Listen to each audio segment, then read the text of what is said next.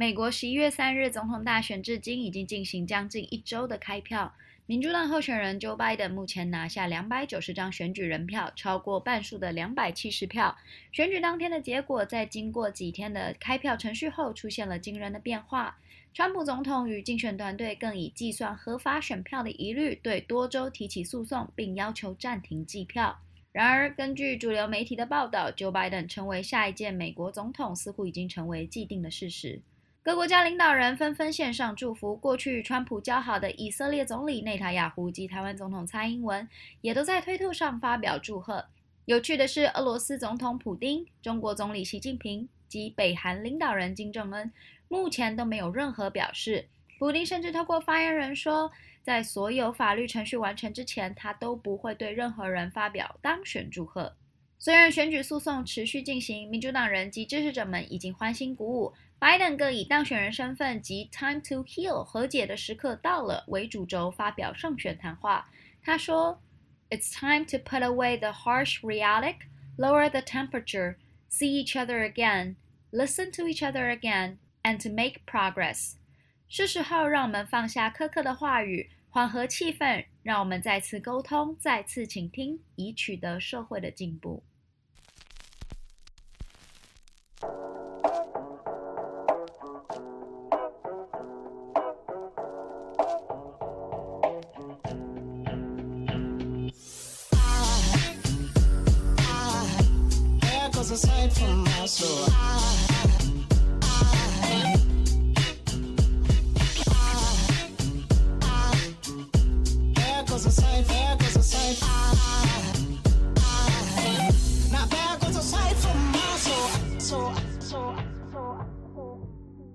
收听老外炒三小，我是主持人依兰。每一集节目，我都会分享这个礼拜太平洋的另一边有个雷叉三小。好，今天就是要来更新一下美国选举的战况哦。拜登目前的选票是两百九十票选举人票，那半数就是两百七，所以他已经超过了。基本上他拿下了宾州、亚利桑那州，然后还有威斯康星，其他呃乔治亚州。对，所以其实这几个关键摇摆州他都有拿下的话，基本上这个选举就差不多是结束了。但是这边比较值得一看的是说，哦，众议院共和党一百九十八席，民主党两百一十五席。为什么说它这个地方值得一看呢？因为共和党跟民主党在参院的部分，其实席次目前没有太大的更动，但是众议院的部分的话，共和党多了五席哦，然后民主党的部分少了四席。你可以想象，众议院是一个普选票的概念，它是以绝对多数，每一州呃每一个区每一个区的多数决去选出来的。所以这一边的话，众议院的票共和党是增加的。当然，有的人会说今年的投票率很高，没有错，跟四年前相比，Joe Biden 的票确实比希拉蕊还要多。但是众议院的席次是少掉的，那它就是一个整体大家都出来投票的概念。民主党的票也成长，共和党的票也成长，但是这个成长的比例，共和党是多过民主党多很多的，这个算是一个好消息啦。对共和党来说是一个好消息，因为显很显然的，民主党的政策已经开始在摇摆中间的选民很多。我觉得这个部分的话，我们可以看作是共和党的一个成长。那也是一个进步派失去他们的优势的现象。好，再来哦，我知道网络上有很多人在讨论说有很多舞弊的状况哦，嗯、有一些因为讯息真的很多，我也没有办法去一个一个判断说哪一个是真的，哪一个是假的。但是目前确实知道的是，像密西根州的选举计票的系统无缘无故的把川普的六千多票误植给 Joe Biden，还有宾州有死人投票的现象，所以这个都是很奇怪的地方。那因为加上今年是邮寄投票的关系，需要比较多的选务人员来做这件事情。可是各州因为现在疫情的关系，也没有那么多的选务人员。所以就会有一种现象，就是说，像佛罗里达的人口是其实跟台湾快要差不多。我记得他台湾两千三百万，佛罗里达应该是两千一百万。但是像亚利桑那州，他们的人口是大概一千万左右，明显是少很多的。可是佛罗里达州有办法在当天晚上就开票结果就公布了。可是亚利桑那州一直到现在，其实都还没有一个很确定的结果。那没有一个很确定的结果，主要是两个原因，就是像刚刚提到的，他们选务人员比较没有那么多。第二个原因是因为在亚利桑那州的部分差距一直非常的小，到今天还没有开完的选票，实际上数字我不知道，但是他们的差距一直都只有维持在零点二趴。所以是非常非常小的，所以川普现在应该也是有对亚利桑那州提出选举诉讼，有一些州也是有规定说，如果选票的差距在几趴的范围以内就要验票，所以亚利桑那州最后也很可能会验票。现在媒体的部分，大部分根据选举现在公开的结果是认为是 Joe Biden 当选了。我认为这个部分其实也还没有办法说死，因为官司还要继续打。那主要的宾州跟亚利桑那州差距都非常小，所以这两周很有可能会验票。那只要一验票的话，如果真的翻盘的话，那总统就有可能易主。所以我觉得，当然媒体一向就是比较挺民主党，所以。这个部分的话，我们希望静待司法程序的调查。那当然，过去的记录其实都一直显示说，靠着验票来翻盘的可能性是非常非常低的。过去二十年来是都没有这个记录过。所以说，这一次的选举跟过去邮寄投票的关系其实改变了很多。那我觉得这中间也出现很多让人很质疑的地方啦。如果能够借由这一次的问题、这一次的司法调查，还有这些投寄邮票衍生的一些现象，跟过去从来没有过的问题，能够针对这些事情做一些改变或是改革，我觉得其实对选举的公平性来讲是一件好事了。好，除了选举上面的弊端哦，再来就是媒体的问题。其实媒体一直都。刚刚讲的一直都是很偏民主党的。那再来就是说，四年前川普跟希拉蕊在选的时候，当川普胜选之后，其实一直有很多俄罗斯干预大选啊，然后民主党内有很多声音是说这次的选举不公，要要求要弹劾啦，要求要查川普在国外的资金啊，是不是有外国势力的介入啊，等等的。那其实经过这四年的执政哦，不管是通俄门还是通乌门，到最后其实联邦调查局是都没有起诉川普的。当然，民主党也有权利去质疑川普的正当性，那就跟我们现在川普有权利去质疑这场选举的公平。那只是说媒体就是这样，川普当选的时候，哦，俄罗斯干政啊，川普有问题啊，然后怎么样怎么样。可是现在，只要你上网 Google 任何有关选举舞弊，舞弊的英文是 fraud，F R A U D，任何有关于这个字的，你上 Google 去搜寻，几乎跳一片出来的结果都是什么《纽约时报》啦、CNN 啦，然后跟你说，哦，the facts are，或者是 this is not true。所以他们都是通篇概论的否定有选举舞弊的这个问题、这个现象啊，不都给你们讲就好了啊？你们说川普有跟乌克兰、跟俄罗斯有一腿，你们说的就是真的。那现在 Joe Biden 跟中国关系暧昧不明，你们就一句话都不说。基本上哦，这一次媒体是通篇概论的在打川普，但是共和党的众议员席次增加不说。第二就是这几个摇摆州哦，其实选票差距都相当的近。再来，这一次是有邮寄投票的哦，所以这邮寄的投票的问题，我们现在官司就继续打，静待调查。但其实如果没有通讯投票的话，我相信这个结果不会是这样。照理来讲，如果大家都能够出去投票，像台湾当天截止投票到四点之后，你投完票，你就不应该再有任何人可以进去投票了。规定是怎么样就是怎么样。可是邮寄投票之后，大家就是啊，你经过三天呐，你经过九天呐什么的。这个中间出现太多太多有可能有人为介入的因素了，所以民主党在这样的情况下选举还可以打成这样。你的亚利桑那州跟宾州这两州，居然你的差距只有到零点几票，我不会说民主党就做票啦，还是怎么样，只是说这个浮动有这么大的浮动空间，而你们赢到的选票是这么的少。不要说纽约跟加州，那本来就是民主党的天下。但是其他这些摇摆州的地方，民主党赢得并不漂亮，而且再者哦，民主党一向的操作手法都是使用那种把对方标签化，就像我们上一集有讲到的，贴你种族歧视啦，贴你性别歧视啦，贴你仇恨言论啦，动不动就是指控你煽动仇恨呐，煽动不实讯息啊，都给你们讲啊，你们讲的都是对的，你们就爱好和平，别人都不爱好和平。然后我这边看到一个新闻哦，这个是 People Magazine 的一篇报道。那 Michelle Obama 就是前第一夫人 Michelle Obama，Joe Biden 胜选了之后，在他的社群网站上写下这一段话哦，他说：“Let's remember that tens of millions of people voted for the status quo, even that it meant supporting lies, hate, chaos, and division. We've got a lot of work to do to reach out these folks in the years ahead and connect with them.” On what unites us？这句话基本上就是在说，让我们记得还有数百万人支持川普继续当总统，即使这代表了你支持谎言、仇恨、混乱以及分裂。我们有非常多的工作要做，让我们与这些人进行沟通，与这些人连结，让我们更团结。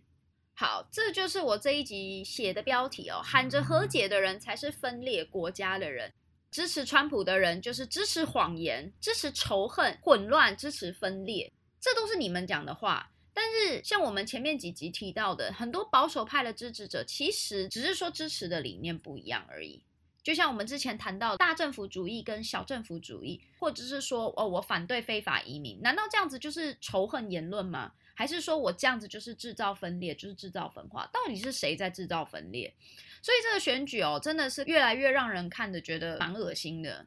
这边我们就来讨论，民主党胜选的话，会对美国带来什么样的现象？之前我们有讲到，就是说保守派其实是反对社会主义的，这个其实是违背美国建国的初衷，也就是自由的资本市场，然后永枪权，民主党是反枪的。然后还有小政府主义，以及民主党四年前因为希拉蕊的众数票赢过川普，可是却在选举人票上输掉了。所以其实很多民主党的支持者是反对选举人团制的。那选举人团制事实上也是美国宪法保障的一部分。其实民主党现在非常多的政策是在违反美国宪法的初衷哦。美国建国的初衷就不是要让国家走向社会主义的方向。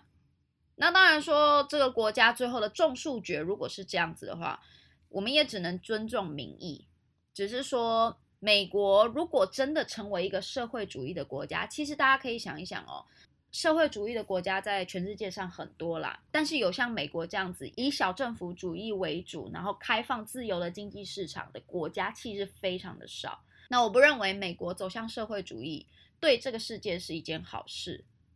很变态的一件事情是，无论是媒体或者是社群网站，都在用这种大政府的方式来控制舆论，来控制思想，或者是散播大爱的这种，好像看起来很美好，但实际上非常相怨的一种做法。所以，Joe Biden 的胜选哦，就是会基本上回到四年前奥巴马执政的时期。非法移民就继续跑进来，然后没有缴税的人口就会增加，犯罪率也会增加，然后贩毒的人也会增加。对外交政策上面来讲的话，不管是对中国或是对伊朗这些对美国不利的国家，就是继续让利。八年前有奥巴马的执政，其实美国已经有很多社会主义的政策以及大政府的走向。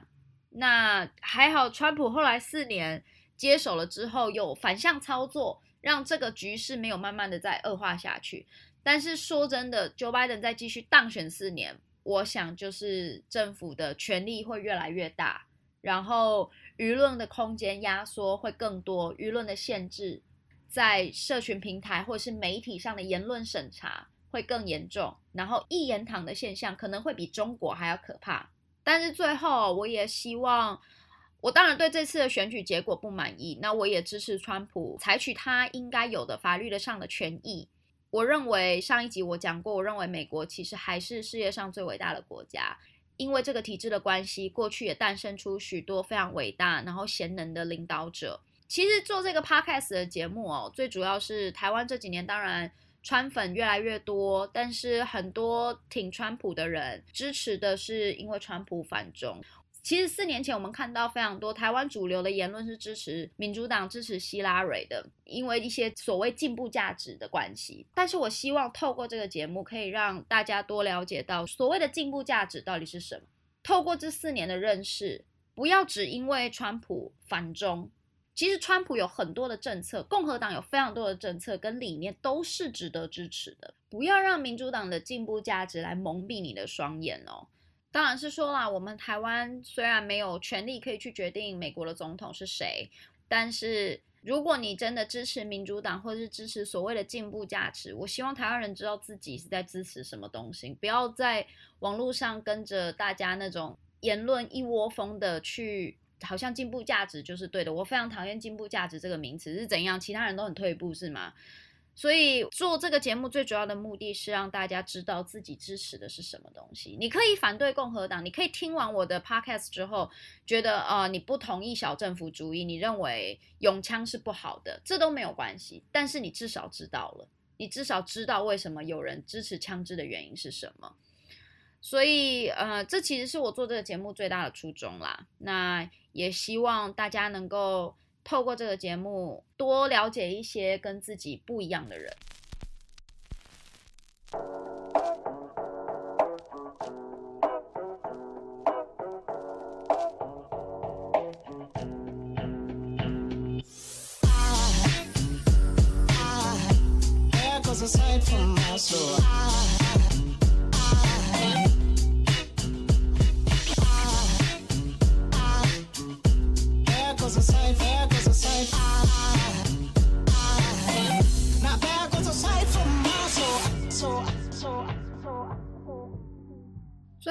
啊，我这边要更新一下我上一集的一个说法，因为我说到说台湾没有死刑，那有一位听众有来跟我提醒说台湾是有死刑的，没有错，我知道台湾是有死刑的，只是说台湾的死刑其实很多国家都一样啦，美国也是一样，其实真正很多时候死刑是没有像我们台湾人所想的一样有达到这个社会正义的目的。呃，死刑之后，我也许有机会，我也会做一个讨论。但是这边就是澄清一下说，说对，台湾是有死刑的。然后啊，第二件事情，我要特别的宣传一下，就是我在 Instagram 上面，啊、呃，上一集以支持川普的一个标题，那我希望放到 Instagram 上面让听众分享。那我的习惯就是说，我会截，我会做一张图。然后把我 podcast 里面的一小部分的内容搭配这张图，做成一个小小的影片。上一集这一张图上面也有写到这个标题，你应该支持川普的原因。但是在我放到 Instagram 上面的时候，我却没有办法上传。然后我试了各种方法。刚开始我只是觉得说，哦，呃，好，可能 Instagram 最近因为选举的关系，所以系统可能很忙，伺服器可能很忙吧。但是过了一天之后，我都发现为什么都没有上传，所以我就觉得很奇怪。然后阴谋论的我就想说来做个实验好了，所以我就把我的封面照片上那一句支持川普拿掉，然后我把我的内文的标题也拿掉，结果就居然可以上传了。This is so amazing and so hypocrite, such a disaster. 这一些。呃，社群媒体，我不知道到底原因是什么？为什么你们可以这么讨厌川普，讨厌成这个样子？对，川普是一个很讨人厌的人，没有错，但是不代表你有权利去禁止他发言。这就像我们前面有讲过说，说犹太人对犹太人很讨厌，我他妈超讨厌犹太人。可是这代表希特勒就能杀犹太人吗？No, that's totally wrong. 所以为什么我对于民主党这么的感冒？就是他们所有的行为都是在告诉你贴上一个标签，然后告诉你这件事情是合理的，因为他们怎么样怎么样，因为他们煽动仇恨，因为共和党，因为川普是歧视，然后说谎，所以对他做任何事情都是应该的。This is wrong. Joe Rogan 在之前的 podcast 上面哦，他曾经讲过一句话，就是关于言论审查的部分。言论审查哦，很多人会觉得说啊，散布假消息呀、诽谤啊，这种言论应该要遭到制止啊什么的。Joe Rogan 这句话，他在说，The best way to counter wrong speech is correct speech，也就是说，在网络上，不管是有任何的假消息或是诽谤的言论，其实要对抗这样子的言论的话，最好的方法就是用正确的言论。不论如何，你都不应该禁止别人发声，不应该用任何的理由去告诉这个人说你没有说话的权利。好，我今天讲了很多，然后我也讲得蛮快的，因为我等下去吃饭。好，所以我有点赶时间，那今天就到这里啦。Have a good day. I'll see you next time.